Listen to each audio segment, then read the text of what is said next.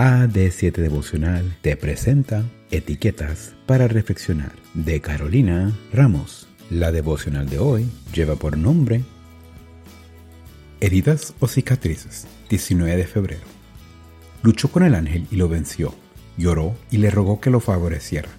Se lo encontró en Betel y allí habló con él. Habló con el Señor, Dios Todopoderoso, cuyo nombre es el Señor. Oseas 12, 4 y 5. Tuvo un compañero que siempre hacía alarde de las cicatrices que tenía y le gustaba contar las historias detrás de ellas. Y es que muchas veces las cicatrices son fuente de entretenidos relatos, pero generalmente recuerdan momentos de intenso dolor o malestar también. No sabemos si la cicatriz que le quedó a Jacob después de su encuentro con el ángel fue algo de lo que hablaba con frecuencia, pero seguramente esa cojera era un recordatorio diario del encuentro que había tenido con Jesús. En el conflicto de los siglos se nos dice, mediante la humillación, el arrepentimiento y la rendición, ese mortal pecador y descarriado prevaleció sobre la majestad del cielo.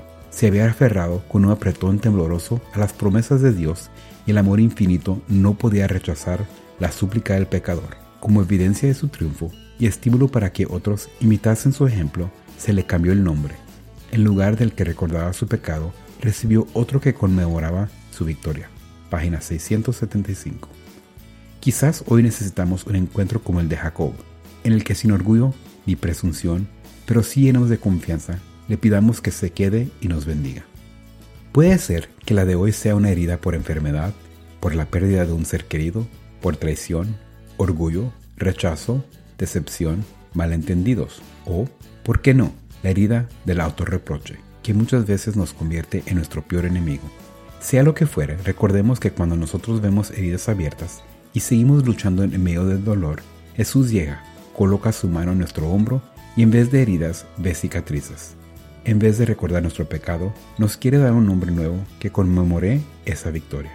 Y si en vez de usar las heridas como excusa para no avanzar, comenzamos a usarlas como motor para llegar y llevar a otros hasta el final, siempre es interesante escuchar la historia detrás de una cicatriz. Generemos un espacio para que otros se enteren de su amor. Gracias por escuchar. No olvides que puedes interactuar con nosotros a través de nuestras redes sociales en Facebook, YouTube e Instagram como AD7 Devocional. Chao.